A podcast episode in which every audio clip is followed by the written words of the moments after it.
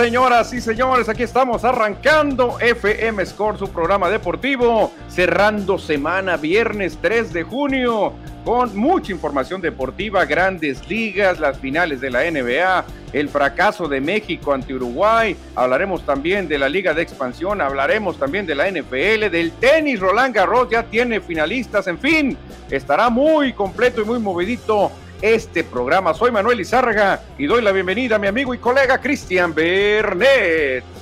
Hola, ¿qué tal Manuel? ¿Qué tal a nuestros cibernautas que ya están conectados a través de la señal de Facebook Live? Más tarde este mismo programa se estará transmitido por YouTube y también por Spotify. Vamos a tener mucha información de los mexicanos en las grandes ligas, lo que sucedió en el juego número uno de las finales de la NBA, cuando todos pensábamos que los Warriors iban a tomar ventaja en el juego uno, le dan una voltereta histórica a los Celtics en el cuarto periodo.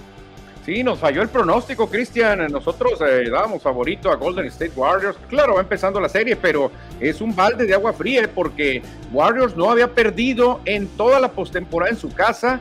Llegan los Celtics y le sacan este juego. Ay, cómo duele, cómo duele lo que pasó ayer en San Francisco, California. También hablaremos de los mexicanos porque hoy se subía a la lomita. José Urquide ya se subió a la lomita, era como a las cinco y tantos ese juego. Ya debe estar ahí, en por ahí de la segunda entrada. José Urquide y los Astros de Houston. También le hablaremos de Cibacopa porque hoy arrancan series en Cibacopa ya. Lo último que queda de la temporada regular y se viene lo bueno, Cristian, los playoffs.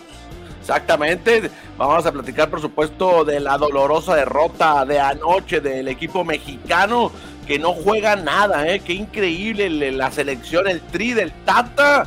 Ayer fue goleada por Uruguay, que ahorita vamos a dar esos detalles. Obviamente ya vieron todo lo que sucedió, pero aquí lo estaremos platicando con ustedes también. Exactamente, exactamente. El detalle fino, Cristian, el punto fino que tendremos por acá. Y obviamente antes de empezar le pedimos una ayudita, una compartida, un share, un like, lo que guste para que la comunidad deportiva siga creciendo y creciendo y creciendo, Cristian, porque en este momento el ampallita limpia el plato y nos dice, play ball.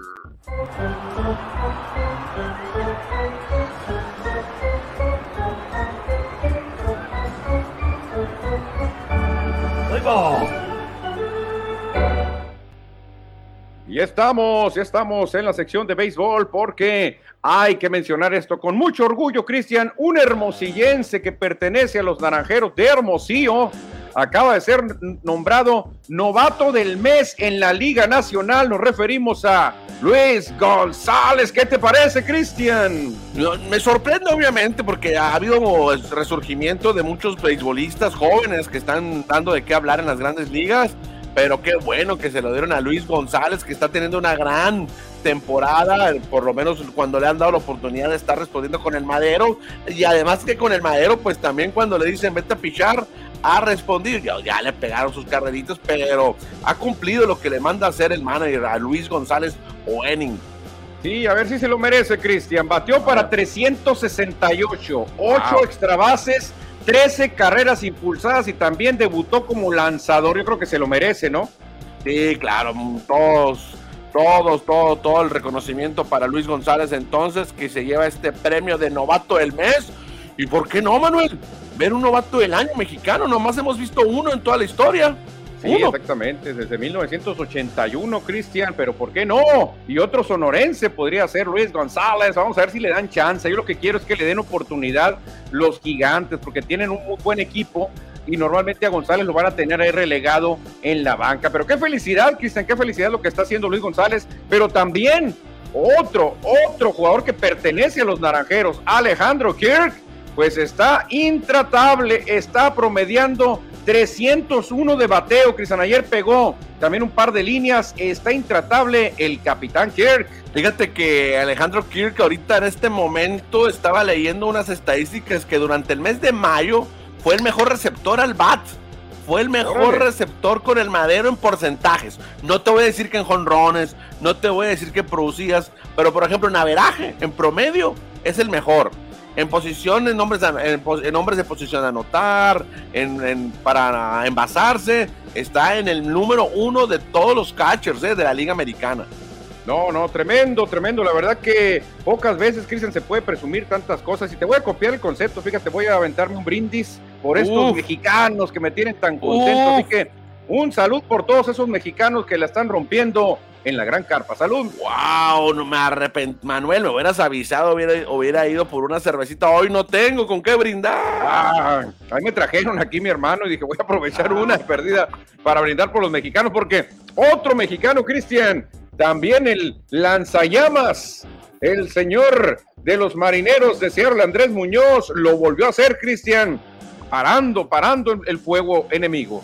Fíjate que Andrés Muñoz que ha tenido una temporada de altibajos, empezó muy bien, eh, lanzando fuego, dominando todo bateador que se enfrentaba. Últimamente le han pegado, pero es normal, es raro el pitcher. El, pitcher que no le pegan es anormal, ¿no? No, claro. es de otro mundo. Eh, Andrés Muñoz es de este mundo, ya le han pegado, pero ya eh, compuso la brújula entonces Andrés Muñoz. Sí, muy bien, Andrés Muñoz, eh, lo está haciendo de maravilla, Cristian, encabezando a la Legión Azteca, que lo está haciendo bien en términos generales, eh. Falta, falta que regrese Castellanos para tener otro abridor ahí acompañando a Urquidi y a Urias, pero en general estamos teniendo buenos resultados con la Legión Azteca, que lo está haciendo de maravilla. Y me sorprende, Cristian, mucho eh, el capitán Kirk, bateando arriba de 300. Uh. No ha habido muchos mexicanos nacidos en México, obviamente, porque Adrián González lo hizo como cuatro, tres veces creo que lo hizo Adrián González. Vini Castilla creo que lo hizo dos. El Charolito Horta lo hizo una vez. Eh, no ha habido muchos mexicanos que han bateado arriba de 300 en una temporada. Y Alejandro Kirk ahorita está en 301 de promedio. Es que Alejandro Kirk a lo mejor no lo vemos todos los días como catcher titular porque lo utilizan como bateador designado, pero él está casi todos los días. Yo creo que el 90-80% de los juegos de, los azulejos ha estado en el line-up Alejandro Kirk. Sí, la verdad que mi respeto para el capitán Kirk, porque lo está haciendo muy bien y en un equipo donde hay mucha pelea, Cristian, es un equipo contendiente para llegar incluso a la Serie Mundial, los azulejos de Toronto, así que maravilloso lo que está haciendo Alejandro Kirk y dejando, Cristian, a los mexicanos hay que hablar ahora de malas noticias para mi equipo. Fíjate, los Phillies de Filadelfia anunciaron hoy por la mañana que despiden, le dan las gracias a Joe Girardi, Cristian, que nomás no iba para ningún lado con los de Filadelfia. Sí, 22 ganados, 29 perdidos. Se desesperó la oficina de los Phillies de Filadelfia y hoy por la mañana anunciaron que le dan las gracias a Joe Girardi, este manager que fue multicampeón con los Yankees de Nueva York pero después de que estuvo con los Yankees, no ha sido el mismo. No es lo mismo jugar para los Yankees y otro equipo, ¿verdad? No, no, los Yankees es otro rollo, Cristian es un equipo privilegiado, pero qué casualidad, ¿eh? Hoy por la mañana ya se deshicieron de Girardi y ahorita los Phillies están bateando como locos, Cristian. Ah. Están soltándose la greña. 10 a 0 le van ganando a los Angels en apenas la séptima entrada. Ya Bryce Harper la votó dos veces, ya Kyle Schwarber la votó dos veces es un festín de cuadrangulares. Nomás se fue Joe Girardi. ¿A qué se debe eso? ¿En las grandes ligas no habrá tendidita de cama? No sé, ya me está, me está preocupando esto que le tendieron la cama a Girardi, entonces también en Filadelfia. No, pues muy probablemente, Manuel, también en Estados Unidos se utiliza eso. Pues qué raro, porque sí está muy sospechoso, ¿eh? Se acaba de ir Girardi y dijeron, bueno, a ver cómo nos va con el interino Rob Thompson. Y toma las señores, 10 carreras ya están anotando los Phillies, 10 a 0 a los Angels, que es un equipo fuerte, un equipo de los eh, contendientes de la americana. No quiero pensar mal, pero creo que Girardi ya no tenía buen dugout, ¿eh?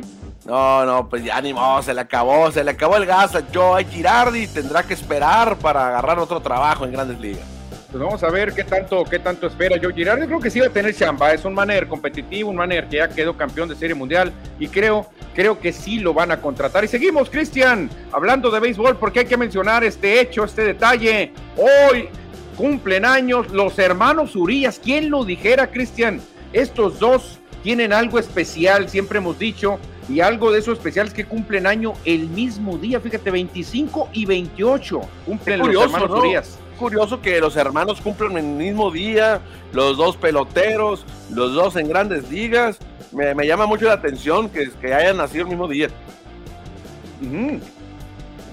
Un, perdón, Este, sí, y lo más curioso es que dicen muchos, ah, bueno, son gemelos, claro, nacieron el mismo día. No, no, son gemelos, se llevan, se llevan tres años de diferencia y nacieron el mismo día. Eso está increíble, Cristian. Es, si lo buscas tú, es muy complicado de encontrar.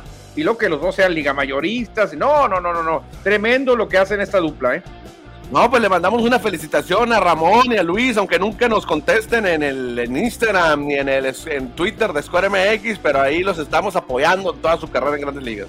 No, claro que sí. Feliz cumpleaños a los hermanos Urias que están teniendo muy buena temporada ambos en la Gran Carpa. Y hablando de la Gran Carpa, Cristian, seguimos con más datos porque y ahorita conocimos al novato del mes pero ahora tenemos que conocer a los jugadores más valiosos del mes, Liga Nacional, lo conocemos muy bien. Militó mucho tiempo con los Arizona Diamondbacks, Paul Goldschmidt de los Cardenales de San Luis, Cristiano. Y en la Liga Americana se lo lleva el jardinero derecho de los Yankees de Nueva York, Aaron Judge. Esta gran, están teniendo gran temporada jonronera ambos, ¿eh? Jonronera.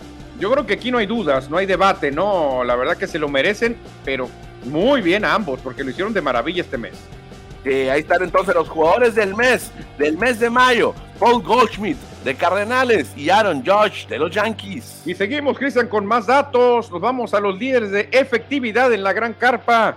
Y si a mí me hubieran puesto esta gráfica a inicios de la temporada, hubiera dicho, es una locura, estás loco, estás loco. ¿Cómo? Néstor Cortés, Tony Gonzoli, que es un segundón de los doyos, o sea, Martín Pérez. ¿Quién es Martín Pérez? ¿Quién es? Pablo López. Aquí debería estar Justin Verlander, Gary Cole, Max Scherzer, Jacob de Grom. ¿Dónde están, Cristian? La verdad que es una, es una tabla sorprendente esta, ¿eh? Sí, el número 4 y número 5, Sandy Alcántara y Pablo López de los eh, Marlins de Miami, que tienen muy buena efectividad ahí peleando ese liderato, pero Martín Pérez, el zurdo, está en otra liga. Hay mucha diferencia entre el 4 y el 5. Sí, pero sorprende, Cristian. Aquí va a estar Gary Cole en lugar de Néstor Cortés. Debería estar Max Scherzer, aunque está lesionado. Jacob de Grom. No sé si no a Sindergaard. No sé si Shohei Otani, que tanto le han echado porras al, lanzar. Zach Wheeler. Pero no, chécate los nombres. O sea, increíble. Y mucho apellido latino vemos por ahí. Mucho apellido latino, ¿eh? Cuatro de cinco son latinos. Fíjate, y Gonzolin, ¿qué tiene que hacer ahí, Cristian? Ahí tiene que estar Urias o tiene que estar Bueller, o tiene que estar Kershaw, pero no Gonzolin. No, Bueller está teniendo una mala temporada, Kershaw lesionado, Urias sí tiene buena temporada, pero no gana, porque no lo apoyan, pero ahí está Tony Gonzolin. Y seguimos, dicen con más, más datos que nos manda Grandes Ligas, el Power Ranking de bateadores, y lo encabeza tu querido Doyer, versátil, Mookie Betts. No hay duda tampoco aquí, ¿no? Sí, sin duda, Mookie Betts está teniendo una gran temporada en grandes ligas. Muchos lo candidatean para ser el MVP de lo que va de este 2022. Está en el número uno, seguido por el primera base Cardenales, que acaba de ser nombrado el jugador del mes, Paul Goldschmidt. De los Guardians, José Ramírez, ahí está también en tercer lugar y más abajito Aaron George que acaba de pegar cuadrangular ahorita Cristian Aaron George. ¿eh? JD Martínez está en el quinto lugar de Boston y Francisco Lindor, el shortstop ambidiestro, en el sexto de los Mets de Nueva York. Rafa de Bears y Mike Trout siguen en la lista como 7 y 8. 9 es Jack Peterson, este jardinero de poder de los gigantes de San Francisco. Y el oso, el oso neoyorquino, Pete Alonso, está en el número 10. La verdad que no hay duda aquí, Cristian, están los mejores toleteros de la gran carpa. Puros jugadores de poder, ¿no? Como dice bien la palabra ya power ranking de, bateo, pero casi todos son de poder, todos son jonroneros. No, sí, la verdad. Lindor. Lindor es el menos jonronero. Y, a veces, a veces Lindor también la manda lejos. Ah, ¿eh? no, no. si se enreda te pega 32 jonrones en una temporada. No, no, ¿eh? de que le pegan a la bola, le pegan a la bola, pero no son los famosos cuarto bats, como se dice, ¿no? Los demás sí, puro cuarto bat. Ah, no, no, no, eso sí, eso sí tienes razón, pero realmente son bateadores muy oportunos, Cristian que eh, le pueden pegar a cualquier, a cualquier lanzador. Y seguimos, Cristian, seguimos con más, con más cosas, porque hoy, hoy estaba programado para subir a la lomita José Urquiri, el orgullo de Mazatlán, Sinaloa. Vamos a ver, se iba a enfrentar a los Reales de Kansas. Va ganando 5-0 Astros, que se. Cinco carreras a cero va ganando Astros. O sea, buenas noticias para José Urquiri. Al momento, el Mazatleco lleva cuatro en la entrada lanzada. Solamente le han pegado un hit Obviamente no le han pegado carrera, no le han metido carrera. Lleva seis ponches. Gran salida de José Urquidi. Creo, me atrevo a decir que es el mejor pitcher mexicano en este momento, abridor, obviamente. De los tres abridores que tenemos, el mejor. Exactamente, va que vuela, Cristian. Aparte trae un equipo que lo está respaldando. Si a ti te dan cinco carreras y apenas va la cuarta entrada, quiere decir que el equipo te está respaldando. Ya tú nomás No, Urias, con esto tuviera algunas victorias más, pero bueno, eh, no sé qué está pasando en los Dodgers que traen para mí mejor ofensiva que los Astros, pero Houston le está dando muy buen respaldo a José Urquiri, el orgullo de Mazatlán, que de seguro, Cristian, de seguro va a salir con la victoria. ¿eh? Sí, tiene que lanzar por lo menos una entrada más para aspirar al triunfo y que mantengan la ventaja los Astros. Hay mensajes del auditorio, Manuel. A ver, Cristian, suelta, ¿quién se reporta? Saludos para Vicente Bernet, buenas tardes, chavalones. Acá, saludos desde la Blanca Mérida, escuchándonos, dice mi papá, saludos para él. Pensé que iba a decir desde la heroica, eh, pero qué raro que no diga desde la heroica. la Blanca le cambió Ah, ah, con razón, no, pues que se la pasen bien a gusto. Siempre nos tenía acostumbrados a decir desde la heroica y ahora la Blanca Mérida. No vi el partido de ayer de la selección pero me enteré que solicitaba la afición la salida del Tata. Creo estar de acuerdo, Cristian. Ya no hay tiempo, creo yo, para cambiar al Tata, o no sé cómo la veas tú, ¿eh?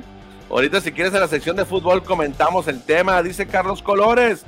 Buenas tardes, saludos amigos, presente en el line-up de hoy. Y arriba el América. Nunca deja la América. Nacho Núñez, buenas tardes. A mirar dos series de Dodgers contra Pittsburgh Piratas y Dodgers no puede contra ellos, sí. De hecho, en las dos series Piratas salió ganador, ¿eh? Realmente Piratas superó a Dodgers en el, en el encuentro eh, anual que tienen ellos. ¿eh? Bueno, van a ser dolor, de, derrotas dolorosas para los Dodgers al final de la temporada. Exactamente, Cristian, cómo dolorosa fue la derrota que les infringieron los Celtics a los Warriors. Por eso nos vamos a las duelas de la NBA.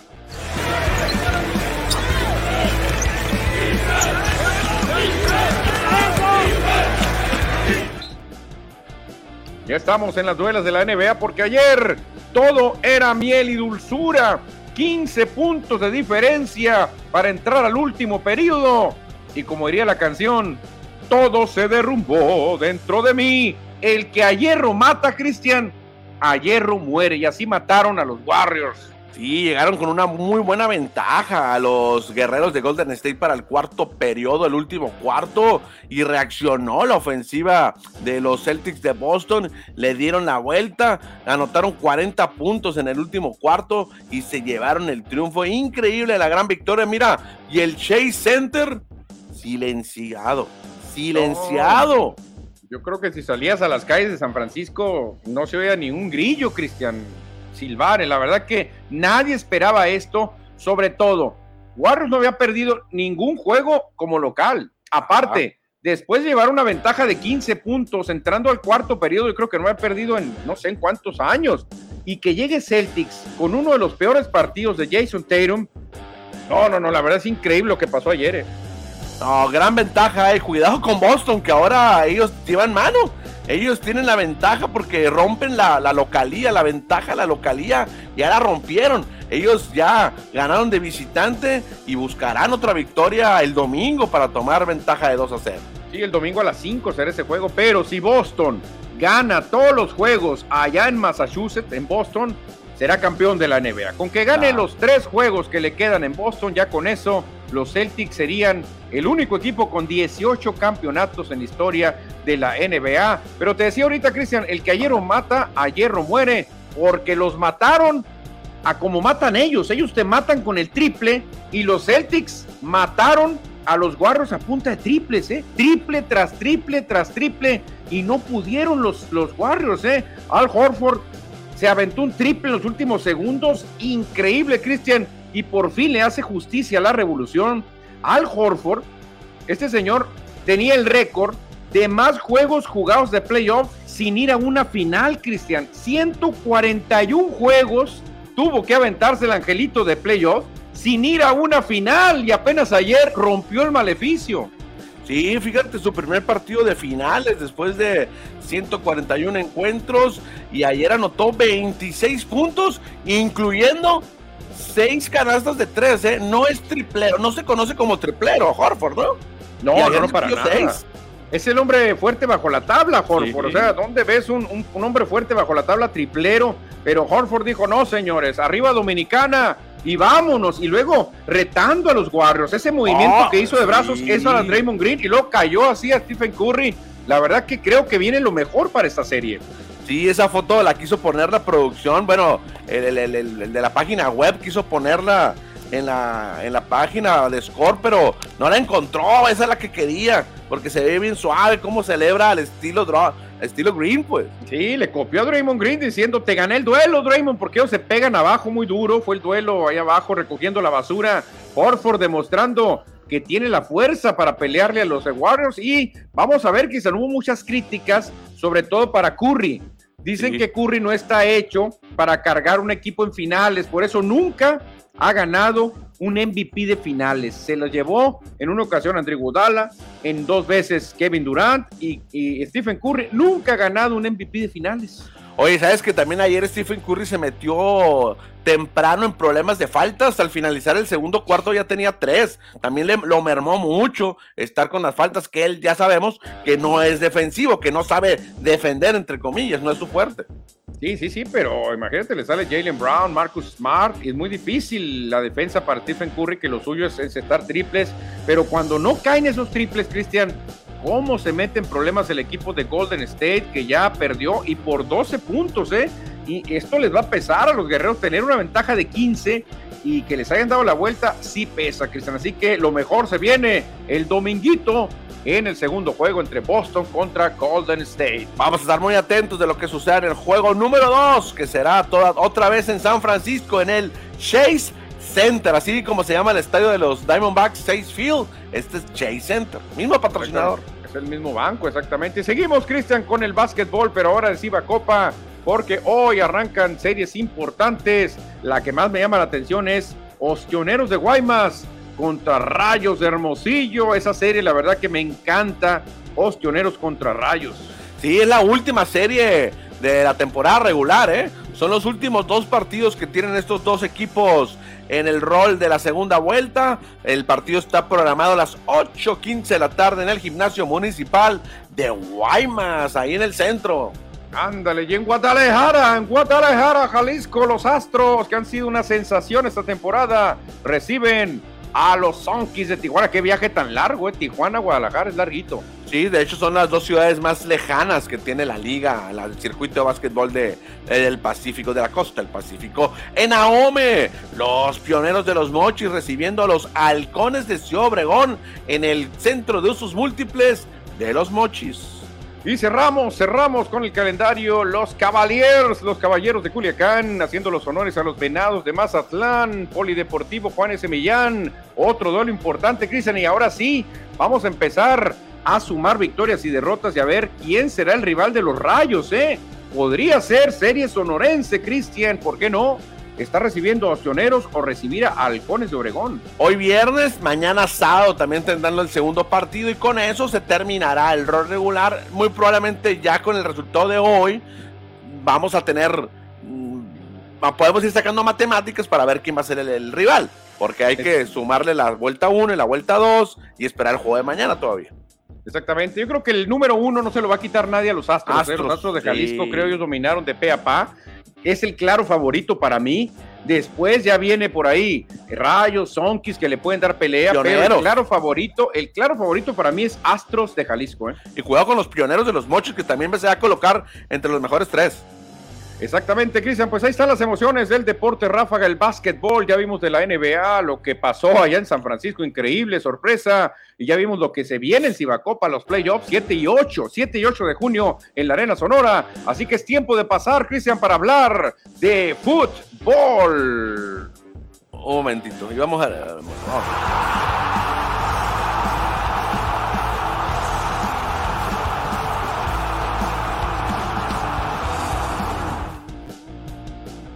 Y ya entramos, ya entramos a la sección futbolera, me decías que tenías mensajes o algo así, Cristiano. Sí, quería leer los mensajes, Manuel, para irlos desfogando, ¿te parece? A ver, suelta, suéltale, ¿quién se reporta? Dice Nacho Núñez, a ver, yo veo casi a diario partidos de softball en el campo Carlos Rendón y no hay acceso para personas con discapacidad. ¿Dónde puedo hacer presión para que hagan acceso para discapacitados?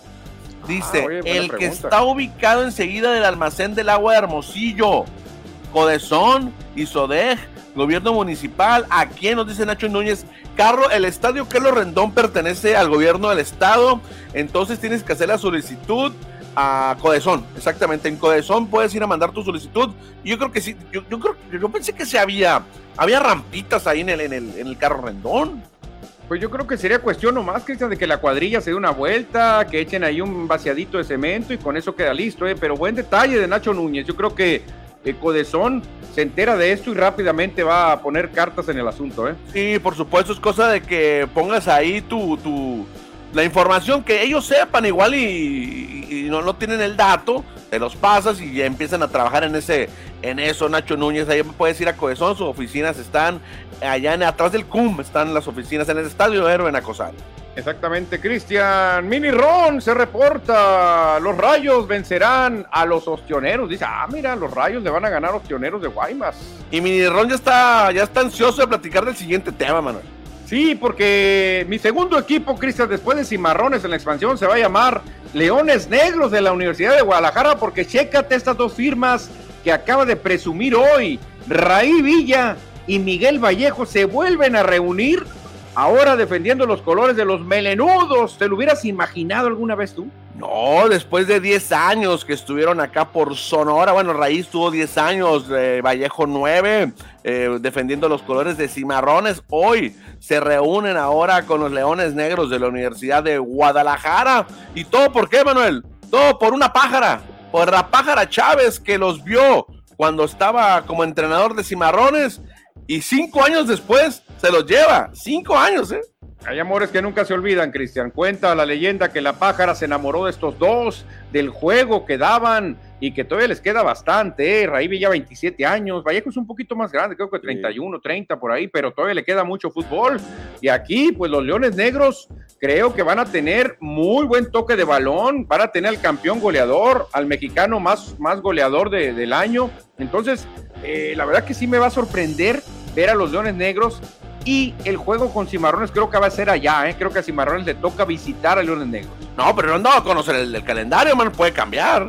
Bueno, podría cambiar, pero el último juego de Leones Negros fue acá. Ajá. Fue acá, entonces por ahí por lógica, aunque podría cambiar, como bien lo dices. pero imagínate, Cristian, como dice Ron Cimarrón, es, imagínate ver a Raí Villa y a Miguel Vallejo con otro uniforme. Dice que está, es increíble y que está sorprendido porque se fueron con los Leones Negros. Pero esto es cuestión de negocios. Ya, Mini Ron, eh, muy probablemente eh, Raíz se le acabó su contrato y buscó otro contrato, buscó otro equipo y su, lo mejor para su carrera era irse y se fue. Sí, exactamente. Y Vallejo, pues ya él se había ido con los alebrijes de Oaxaca Ahora Oaxaca pues tuvo un problemita, lo mandan a los Leones Negros y pues bueno, ahora están los dos de melenudos, Cristian, que de melenudos no tienen nada, usan el corte muy a rape, pero ahí están ellos dos defendiendo los colores de los Leones Negros y vamos a esperar si Marrones ya no debe tardar en darnos a conocer a su nuevo entrenador también, ¿eh? Oye, es que ya faltan 21 días para que arranque la temporada regular, Manuel, y no tenemos noticias sobre el nuevo entrenador Obviamente con este nuevo entrenador van a llegar jugadores nuevos porque ha habido salida de algunos. Ya presentaron al linebacker, al Dani López con los Pumas Tabasco. O sea, no tiene delantero en este momento Cimarrones. En este momento el único que puede jugar delantero es el Mochis Peralta, aunque no es así el típico delantero matón. Él puede jugar eh, desbordando por, por las bandas. Pero Dani López y Raí Villa, que eran los delanteros nominales, ya no están en el equipo. Entonces creo que Cimarrones nos va a dar la sorpresa con la contratación de algún delantero o darle la oportunidad al joven Daniel Enríquez, ¿eh? el ucraniano. Oye, es que yo creo que a lo mejor la, directiva, desconozco, pues no hemos tenido oportunidad de platicar con el director deportivo, con el presidente, porque a lo mejor traen esta mentalidad o este enfoque de entrar con jóvenes y buscar que se desarrollen. A lo mejor la idea es jugar con jóvenes, ¿no? Sí, a lo mejor puede ser eso. Mira, eh, ahí te va el caso. Jesús Moreno, jovencito hermosillense, que ya le dieron la oportunidad de jugar una final contra el Morelia, lo hizo bien, ahora jugó otra final en la Liga de Tercera División. Creo que Jesús Moreno está listo, Cristian, para jugar, claro, cobijado con Jesús Saavedra o con Sancho o con José Reyes, quien se quede de la defensa central que tiene mucha experiencia, le iba a ayudar mucho a un Jesús Moreno, y ahí sería muy bueno también. El es que a lo mejor los delanteros del equipo va a ser Enríquez y el otro muchachito, bueno, el que también jugaba en segunda y en tercera, que te llamó mucho la atención a ti, el, el arguirucho. Ah, Solórzano. Solórzano.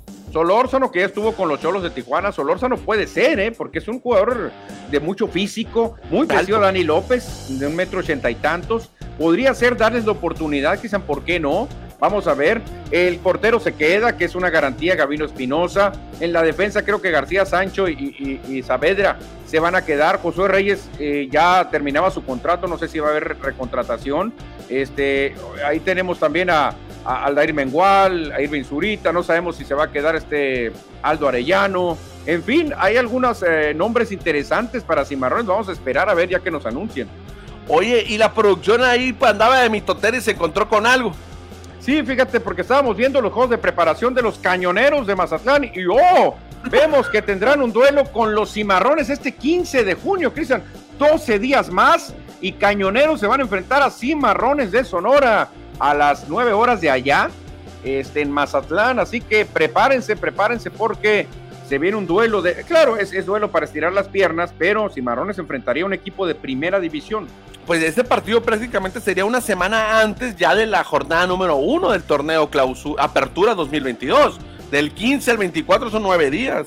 Exactamente, así que pues se me hace una, buena prueba, Cristian Cimarrones, que se enfrente al equipo de, Venados, digo de Venados, de Mazatlán. Luego me gustaría que enfrentara a Cholos también, ¿por qué no? Fíjate, estos equipos podrían ser los rivales de Cimarrones en, la pretemporada, ¿eh? Sí, claro, pero son puros del, del, del Pacífico, Mazatlán, Sinaloa, Tijuana y son Hermosillo. Sí, yo creo que estos podrían ser también los mismos rivales de Mazatlán, podrían ser los rivales de Cimarrones y estaría muy bueno, la verdad que estaría muy bueno que tuvieran este, estos juegos de preparación. Se reporte el auditorio, Cristiano. Dice Nacho Núñez, nomás que no vayan a dejar ir al Jicamita, deben de ponerle jugadores alrededor de él, de un nivel semejante, para un buen funcionamiento, dice Nacho Núñez. Bueno, sí. Bueno, mira, ahí tienen mucho talento, Cristian. Está Gurrola, el hermosillense Gurrola, que es buenísimo, que casi no le dieron minutos. Y Camita y Edson Torres son tremendamente muy buenos. Ulises Torres ya jugó en España, también es muy bueno y estuvo cumpliendo buen torneo. Creo que si Marrones, si consigue un buen delantero, yo creo que puede tener otro torneo muy parecido al que tuvo, ¿eh? Dice Minirón, 21 días para el torneo. Sí, faltan 21 días, exacto, Minirón. 21 días, se va volando el tiempo, ya estaremos empezando otro torneo, otra ilusión más del equipo cornudo sonorense, los Cimarrones. Oye, faltan cinco meses para el Mundial de Fútbol, ¿no? Para Qatar. También cinco meses, exactamente. Qué, friega nos espera, ¿eh? No voy a decir otra palabra peor porque no somos mal hablados aunque estamos en internet. Qué friega nos espera en Qatar. A ver, sean Arabia Saudita sí le vamos a ganar. Es así, no me quites la ilusión. Que Argentina nos va a pegar una goliza, pues bueno, esa ya no la esperábamos. Y que Polonia a lo mejor le arañamos un empate jugando atrás con el camión. Pero, a ver, mucha gente está pidiendo que cambien de entrenador, como sacaron al Ojitos Mesa en un tiempo. El Ojitos Mesa dejó la selección y llegó de bombero Javier Aguirre. ¿Te gustaría, Cristian, que en este momento le dijeran al Piojo Herrera, ¿sabes qué, Piojo? Ahí está, ya te perdonamos, toma la selección, órale, ¿te gustaría? Yo no sé si el piojo, pero yo creo que el Tata Martino ya no tiene que seguir al frente del equipo. Está casado con muchos jugadores que ya no rinden en la selección, Manuel. Ya los que tiene ahí concentrados son los que van a ir al mundial y no se ve cómo el equipo pueda funcionar. Yo creo que con otro entrenador, que lo veo muy difícil, a mí sí me gustaría que lo cambiaran, con otro entrenador iba a traer diferentes cosas en la cabeza, iba a colocar las piezas diferentes e iba a traer otros jugadores, porque los que están ahorita ya no la han, ya no pueden, Manuel. Pobre Raúl Jiménez, Manuel. No parece que juegue en la Liga Premier. Ayer lo tocaban y se caía como trapo. Un jugador de la Premier League en el suelo, no lo puedo creer. Sí, pero mira, Tata Martino, Cristian, para su defensa te va a decir, a ver, a ver, mira Bernet, mira Bernet. Critícame cuando sean juegos que realmente valgan. Este juego a mí me dijeron, ve nomás para llenar un estadio en Phoenix y que se llenen las arcas de dolaritos. A mí critícame cuando me gane Arabia Saudita y Polonia. A mí critícame cuando no entre al quinto partido. Pero dame la oportunidad. Son juegos que no le importan a nadie. El resultado es lo que menos importa, te va a decir el Tata Martino. Eso tiene a su favor, que son juegos de preparación para ver caras nuevas, para checar parados. El Tata tiene su, su defensa planeada, Cristian. Acuérdate, Argentina en 1986, antes de ser campeón, llegó y se instaló en las, en las eh, oficinas de Cuapa, en los campos de Cuapa, Casa del América. Tuvieron un inter, interescuadras con el América, la selección de Maradona, de Pumpido, de Ruggeri y perdió Argentina. Perdió Argentina con el América. Imagínate para que veas cómo andaba de mal Argentina para perder hasta con el América. Y todo el mundo dijo, ¿sabes qué, Bilardo? Fuera, vamos a hacer el ridículo, quedaron campeones del mundo. Exactamente, pero ¿qué? Tenían a Diego Armando Maradona, al Pelusa, al Dios, qué diferencia, ¿no? Aquí no tenemos a nadie que sea de ese nivel o la mitad del nivel de Maradona, Pero tenemos a Diego Alchuki Maradona, de Diego Tecatito Maradona, sí, pero se va a recuperar. Yo sí tengo cierta confianza en una delantera, Tecatito, Chucky Raúl Alonso. Creo que ellos tres, bien enchufados, pueden darnos algo bueno. Oh, sí, sí, sí. Algo, algo, algo, algo tiene que hacer el Tata. No, no, no, no está el mejor momento la selección. Faltan cinco meses y medio, como ya lo decíamos. Tenemos la esperanza de que pueda cambiar el equipo, de que se concentren con Arabia, se concentren con Argentina y se concentren con Polonia para poder avanzar a los octavos de final. Lo destacable de ayer, Manuel, pues fueron dos sonorenses como titulares. Ya vemos en la pantalla a Jesús Manuel Corona y César Montes. Salió como capitán, criticado por unos, ¿eh? Criticado por unos lo de César Montes diciendo, no hay otro de, de máximo nivel que César Montes. Bueno, no sé por qué lo criticaron al pobre cachorro, pero qué bueno que le dieron el gafete de capitán. Si no nos falla la memoria, Manuel, anduvimos investigando por ahí primer sonorense que es capitán en esta nueva era del fútbol mexicano. Sí, porque creo que ni a Jesús Molina le dieron el gafete, ¿no? No, Molina jugó muy poquito con la selección y ya busqué y nunca fue capitán. No, no, no, el, Super Ramírez tampoco, ¿no? Este, el Topo Valenzuela tampoco. No, no. No, la verdad que buscándole, no. Yo creo que lo que le critican a, a César Montes, que tú lo conoces al cachorro, yo también, creo que a veces eh, le falta carácter al cachorro, ¿eh? a veces no tiene ese liderazgo como para ser un capitán, como para ir con el árbitro y ponerlo nervioso al árbitro y empezar a meterle el juego psicológico que tiene que meter un capitán, de estar hablando con el árbitro, eh, árbitro, ya me han pateado tres veces a mis jugadores. Creo que a, César, yo creo que es lo que le critican, que no es un jugador con ese perfil de ser capitán. Creo que los capitanes, este, y con todo respeto, ¿eh? Creo que tienen otro, otro estilo. César Montes es un tremendo jugador, pero a veces eh, el, gafete de capitán no lo pueden portar todos. ¿eh? Lo que sí se perfila es que va a ir al Mundial. Todo indica, todo indica, si no pasa algo raro o una lesión, que César Montes va a ir al Mundial y va a ser titular. Lamentablemente, ayer salió la noticia de que Johan Vázquez está lesionado y probablemente de, se va, cause baja el equipo. ¿eh?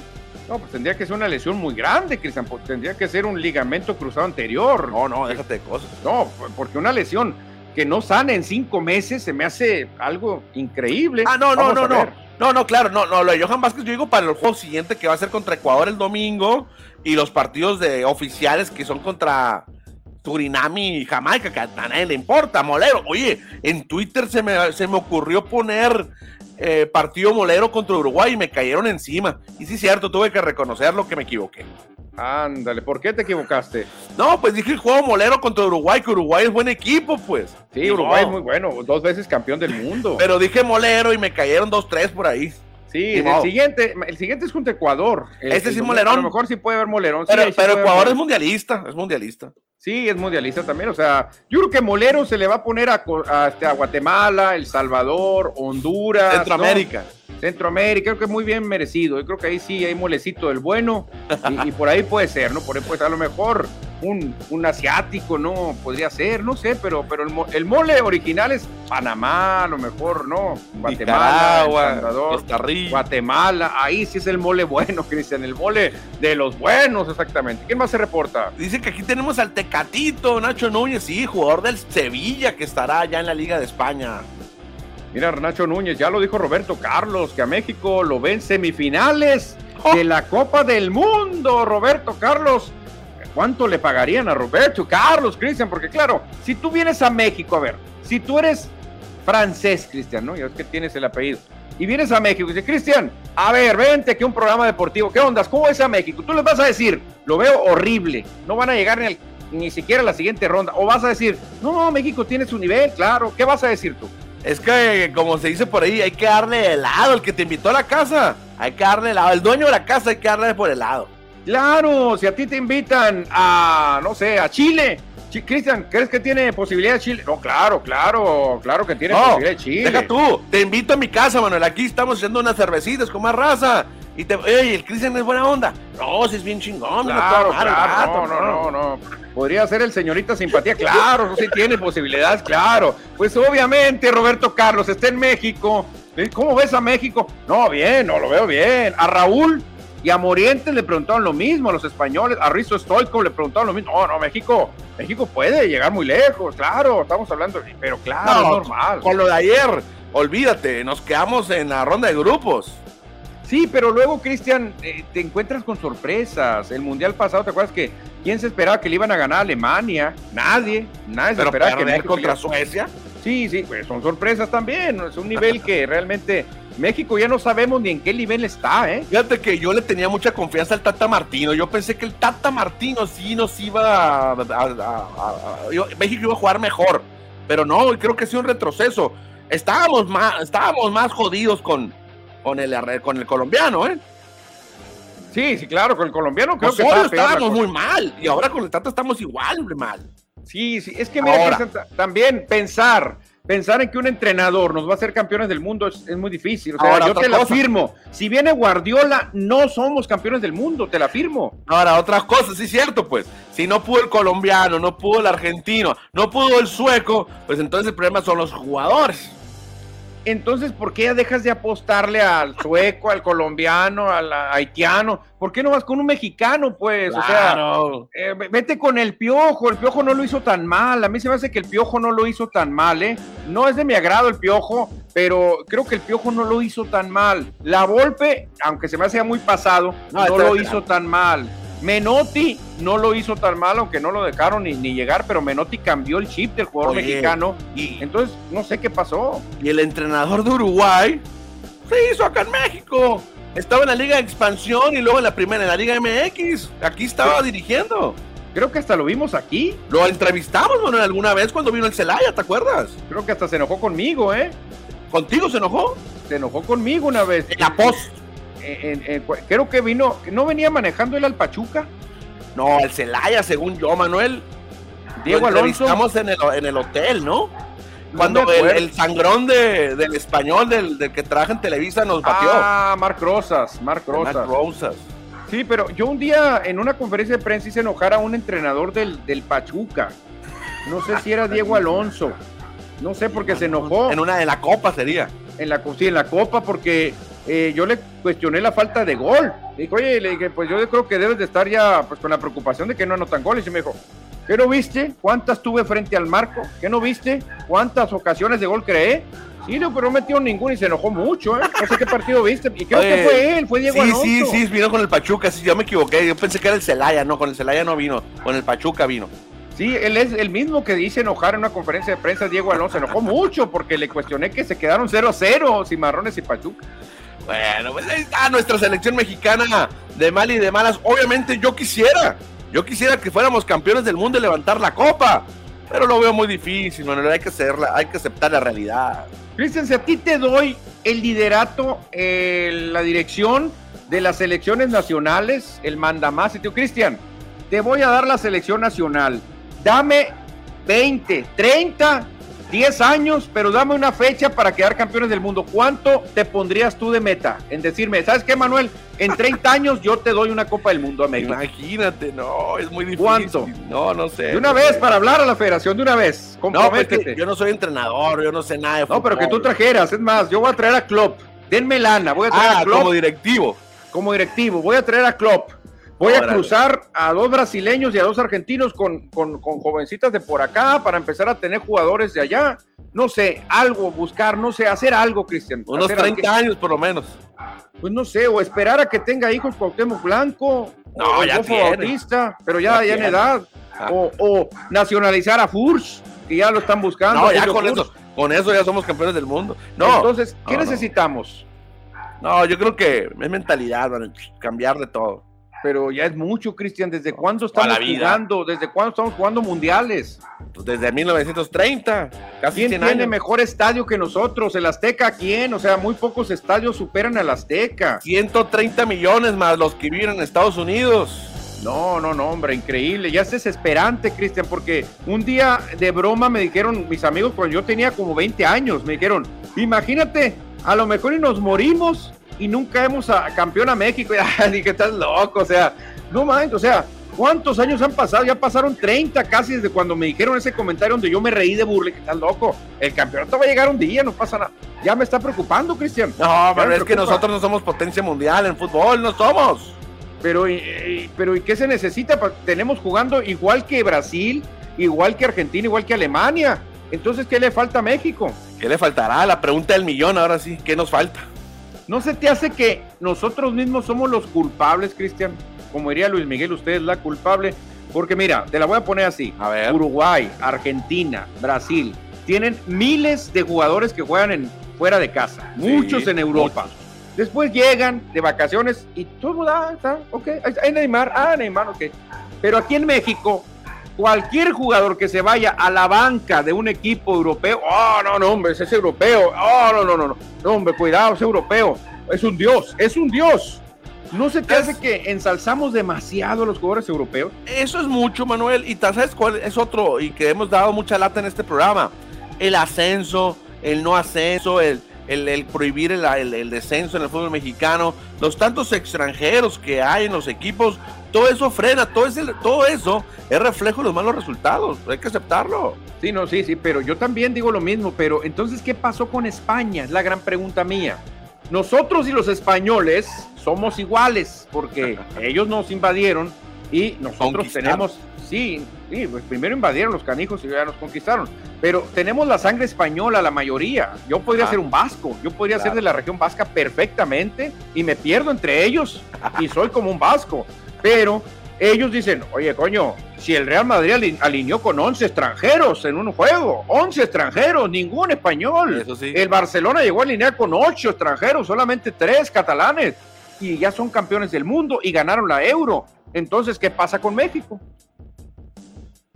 Falta trabajar, falta trabajar en las fuerzas básicas, entrenadores y la Liga Mexicana. Entonces, Cristian, comprométete con un- una cifra. ¿Cuántos años? Si te doy el poder de la selección, ¿en cuántos años me traes un título del pues mundo? yo- 20, yo- yo 20, ¿te quisiera, yo quisiera 10 o 20 para que me alcance a verlo, porque si digo 30 o 40 a lo mejor no alcanzo a llegar. Exactamente, es la preocupación, pues. Yo tengo amigos que son un poco más grandes que yo, que ya están por llegar a 60. Y hace 30 me decían, no, no, no, sería el colmo que no nos tocara ver un campeonato de la selección. Y tengo que decirlo, y ni modo, tristemente muchos se han ido y no han visto campeón a México del mundo, ¿eh? Muy difícil, va a ser muy difícil. Ay, ni me digas. Hay otros mensajes, dicen que van llegando, hombre, para alegrarnos un poco. Dice Carlos René Gutiérrez que le entiende al fútbol y nos dice que después de 100 años de Copas del Mundo va a ser campeón México, o sea, 10 años más, Ahí está, ahí está. Carlos. 8 años más. Ocho años más, dos mundiales más, o sea, todavía en el Mundial de México no nos va a tocar. El 26 y 30. por allá. Bueno, es una buena cifra la que nos saca los Imagínate que México fuera campeón del centenario, del Mundial del Centenario. No, Nos volvemos locos, Manuel. ¿Sabes cuándo hubiera sido mejor para México jugar los mundiales del, o sea, quedar campeón en el 30, en- por allá, cuando había menos equipos? Sí, había muy poquitos equipos. Ah, eran 13 equipos en el, en el primer mundial. Ahí había más chance, pues, mucha chance. porque Pero sí sabes que México ¿Eh? jugó, México jugó el primer partido de una Copa del Mundo. Hombre. México allá- Francia y lo perdimos. El primer No. partido lo perdimos. No, hombre, por eso nos pusieron los ratoncitos verdes, Cristian Nacho Núñez, los mendigos de Telerisa nos tenían bien endejos, que son los dueños de la pelotita. no les interesa lo deportivo. Bola de usureros, dicen, ¿será verdad que lo que dice Nacho Núñez, que todo lo que importa es el dinero? Sí, sí, y para allá va la Liga Mexicana del Pacífico, ¿eh? Porque son los mismos que están controlando el fútbol, también quieren controlar el béisbol, eh, cuidado. Sí, porque la selección nacional mexicana, ¿cómo genera dinero, eh? Y mientras sea un negocio, si no ganamos el mundial, no pasa nada, somos millonarios, van a decir los directivos, somos millonarios. Todos los que llegan a la dirección de las selecciones nacionales son millonarios, Cristian. Son millonarios. Oh. Entonces, lo que dice Nacho Núñez tiene mucha razón. Oscar Díaz nos dice, deberían de traer a Marcelo Bielsa ahorita y sacar a Martino. Marcelo Bielsa que buen entrenador argentino también. No, el loco Bielsa, pero creo que el loco Bielsa, dicen que loco, loco, pero no tan loco. Yo creo que no tomaría el equipo en este momento, ¿eh? Sale volando el ángel de la independencia si llegamos a quinto partido. Imagínense si llegan a ganar la copa. Ay, ay, ay. Es que una semana de vacaciones, una semana de fiesta, Manuel. Imagínate. ¿Qué crees que pasaría, Cristian? Yo creo que tendrían que decretar un día de, de asueto, ¿no? O algo, algo, algo pasaría, ¿no? Dos o tres. No sé qué pasaría. ¿Cuánta gente se iba a reportar enferma o indispuesta para trabajar el otro día? No, hombre. No, no, Por lo menos nosotros no íbamos a tener programa, Manuel. No, claro, o sea, el Día Nacional de Asueto, nadie trabaja ese día. No, pero claro, para que pase, Cristian, yo sí creo que faltan unos cinco mundiales más. Cinco por cuatro, 20 años. 20 años. 16 años. Sí, yo creo que no, no. Ah, bueno, aunque hay una opción, ¿eh? Infantino quería hacer mundiales cada dos años. No, ya no, ya no. No, ya no, ya no. eso no iba a convenir. Dice que, que, él nunca lo pensó, que fueron ideas de ustedes. Ustedes lo pensaron. Ya le echó la bronca a otros.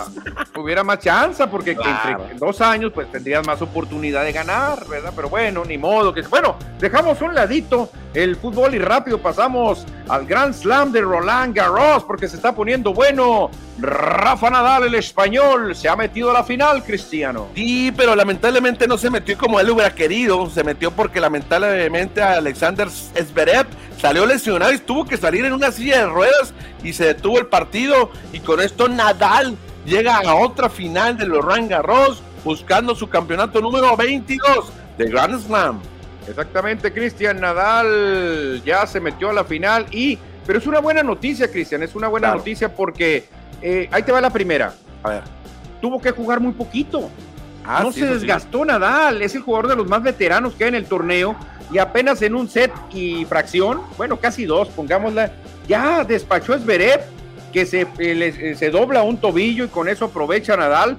Creo que va a llegar entero Nadal, va a enfrentar al número 8 del mundo, que es el señor Ruth. El señor Ruth va a ser el, el, rival de Nadal y así que el español tiene todo para ganar. ¿eh? Nadal ganó el primer set 7 a 6 en un desempate y en el segundo set iban 6 a 6 cuando salió lesionado no, Esberev. Ahora Nadal se va a enfrentar a Casper Roth, el número 8, el noruego, que venció a Silic en cuatro sets previo, bueno, después de que ganó Nadal. Sí, Casper Roth perdió el primero contra Silic, 6-3, pero luego ganó 6-4, 6-2, 6-2, así que ya está lista la final. Nadal, claro favorito, Cristian, pero claro favorito, número 5 del mundo contra el 8 del mundo, pero que jugó 4 sets. Nadal apenas jugó 2, entonces todo eso creo que va a jugar a favor de Nadal. ¿eh? Déjate y luego, es el rey de la arcilla. Aparte, nadie le gana en arcilla a Nadal, entonces yo le meto todas mis canicas a Nadal, Cristian. Ah, si te quieres levantar a verle el partido, 6 de la mañana va a ser el duelo Nadal-Ruth. 6 de la mañana el domingo. Fíjate, no, hombre, qué tempranito, qué tempranito va a ser. Y este mañana es la femenil, Manuel. Mañana, sábado, a las 6 de la mañana, estará la polaca Izwatek contra la norteamérica estadounidense eh, Goff. Pues vamos a ver, yo nunca creo en la polaca, Cristian, porque la verdad me han traicionado muchas veces, pero bueno, vamos a creer en la polaca y echarle todas las bolas ahí. ahí se dieron el abrazo al final, ¿no? Después de que ya no pudo Alexander Zverev. Sí, Zverev, pobrecito, llorando, Cristian, pero ni modo, ni modo, se tuvo que ir. Nadal, pues se quedó ahí. ¿Qué pasó? que yo, no quería avanzar así. Te voy a ser muy sincero, yo pensé que iba a, perder Nadal contra Zverev. Yo, yo pensé que iba a perder ese juego. Yo también, si ganaba el segundo set Zverev, creo que le iba, lo iba a ir machacando, Cristian, porque eh, es mucho más joven el alemán, más alto, más fuerte. Bueno, fuerza ahí se dan, pero pues ni modo, Cristian, las lesiones también cuentan y se tuvo que ir. Cuidado, cuidado con Alexander Zverev, el alemán, que en el futuro pues es el de la nueva generación que estará ganando Grand Slam ya que se retire Djokovic, Nadal y obviamente eh, Federer, que creo que ya no va a ganar Federer campeonato. No, está muy difícil y Zverev pues ya las nuevas generaciones alemanas, recordando al gran Boris Becker, un alemán que también fue muy exitoso, Cristian. Y vamos a cerrar, vamos a cerrar hablando increíblemente de la NFL, Cristian. ¿Quién lo dijera? ¿Qué tenemos de NFL? A ver, bueno, aquí se me mató un poco la computadora. Pues mira, Cristiano, de NFL tenemos que nos manda la liga una selección para que nosotros hagamos el ejercicio de los mejores jugadores de los años 90 los años 90 y tú tienes que hacer una selección de tus mejores cinco picks. Te dan corebacks, te dan running backs, te dan receptores, te dan este, también alas cerradas, te dan corredores, te dan todo. Entonces tú tienes que elegir a tus cinco de cada línea, de cada región. Uno de cada uno. Uno de cada uno. Si quieres, empiezo yo para darte un ejemplo. De los corebacks Troy Aikman, John Elway, Brett Favre, Dan Marino o Steve Young, yo me quedo con Steve Young, Cristian, y te doy mis razones. Tú escoge por a uno. Yo me quedo con Brett Favre. Brett Favre. Ok, el general, yo le doy mis votos a Young porque siempre estuvo detrás de Montana y cuando se va a Montana demostró que era incluso mejor que el gran Joe Montana. Luego nos vamos con este, running backs, corredores, chécate la clase eh, de los años 90, muy buenos, muy buenos. Emmett Smith, Barry Sanders, Turman Thomas, Terrell Davis y Marshall Falk. ¿Con quién te vas? Estoy en una disyuntiva, pero para mí Barry Sanders es el mejor eh, corredor en la historia de la NFL, pero Marshall Falk jugó para mi equipo, le dio un Super Bowl y tenía la dualidad Marshall Falk de ser gran corredor y de tener también muy buenas manos para atrapar balones, pero me quedo con Barry Sanders. Sí, parecido a Marshall Falk, Torman Thomas lo hacía muy bien también con los eh, Buffalo, Bills de Jim Kelly. Pero sí, nos vamos, nos vamos con Barry Sanders definitivamente. Receptores, Christian, receptores. Jerry Rice, Michael Irving, Sterling Sharp, Rod Smith, Marvin Harrison, difícil, ¿eh? No, aquí no hay duda. Creo que no está difícil, Manuel. Aquí Jerry Rice es el número uno. No, no, pero con los de abajo te iba a decir yo, porque vienen otros receptores. Ah, sí, cierto. Chris Carter. Ah, tienes que agarrar dos. Tienes que agarrar dos. Bueno, agarra uno de arriba. Eh, ahí sí está fácil. Jerry Rice, pero abajo, Chris Carter, Tim Brown, Isaac Bruce, Terrell Owens y Randy Moss. Aquí es donde viene lo difícil. No, me quedo con Isaac Bruce y Jerry Rice, obviamente. Tengo que quedarme con mis carneros. yo me voy con Tim Brown, definitivamente. Tim Brown, tremendo. Y vámonos con las alas cerradas, Cristian. Mencióname los cinco que son de gran nivel. Shannon Sharp, Ben Coates, Jake Novacek, Brent Jones y Tony González. Uh, difícil, me voy con Tony González. Yo. yo, con Shannon Sharp, aunque Tony González me gusta mucho, pero me quedo con Shannon Sharp para, para no copiarte.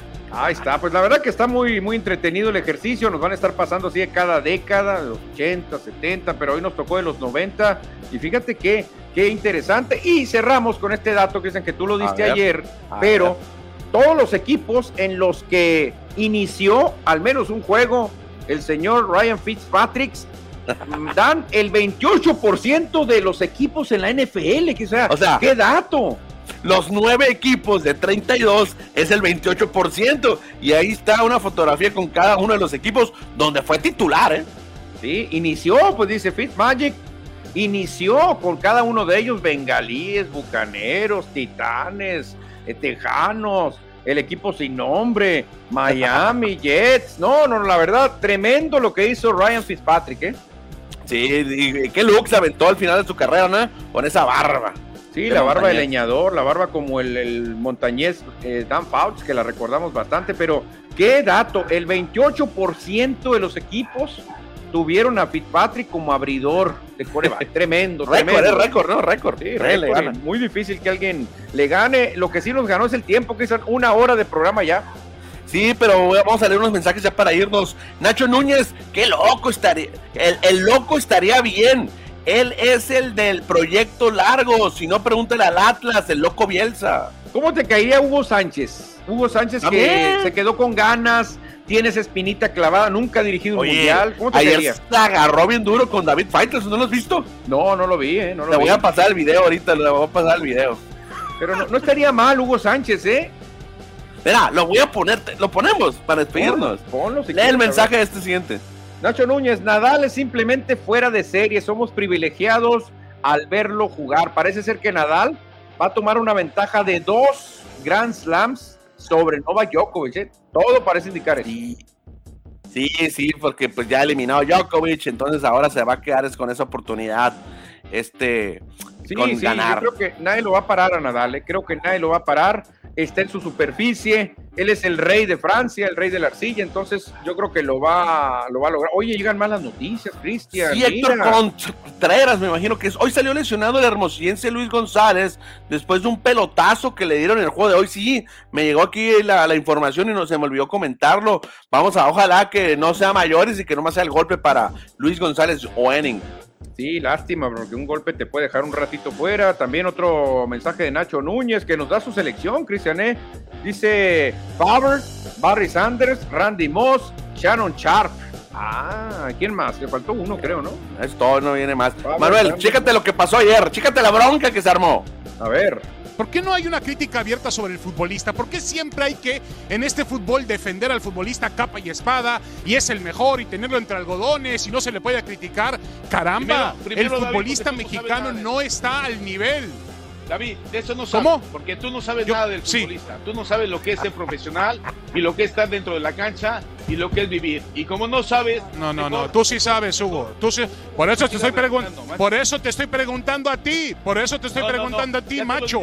Ah, machote, te estoy preguntando a ti. ¿Por qué no eres capaz tú de criticar al jugador mexicano? Ah, bueno. No, no, a mí, a mí me vale madre el rating y las redes sociales, Hugo. Que te quede bien claro. A mí no, me importa eso. A mí, a mí, a mí, a mí lo que pasa en las redes sociales no me importa. A mí, no, no, no, no es disculpas por. Se puso bueno la regla. Ay, ay, ay, se pegaron duro, eh, se pegaron duro. Estaba ahí. Cristian, yo le doy la razón en cierta cosa, mira.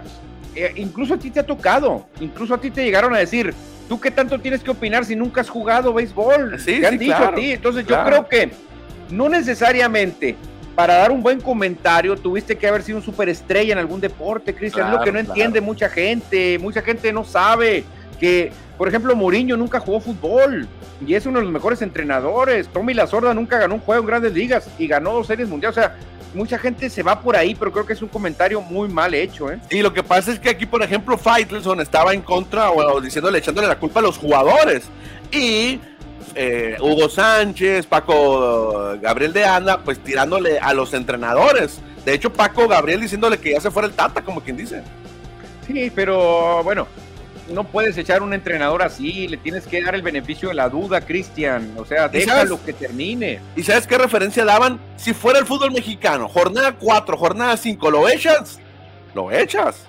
Sí, pero en el fútbol mexicano va sumando puntos y cada punto cuenta. Aquí son juegos amistosos donde no cuenta para nada, para nada cuenta, Cristian. Esa es la diferencia. Esa es la diferencia. Entonces, a ver, yo quiero ver a Hugo, y a Paco Gabriel, ¿qué van a hacer si el Tata los mete al quinto partido?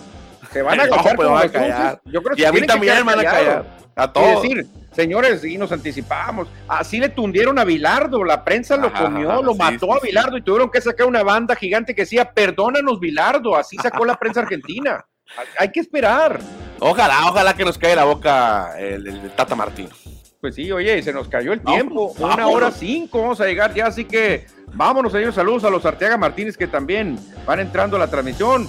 Que tengan buen fin de semana, Cristian. Y el lunes le seguimos. Mira, hasta que me acabó la pila ya de la batería. Vámonos. estamos preparados para una hora, una hora seis ya. Vámonos, Cristiano. Escuchamos el lunes. Bye.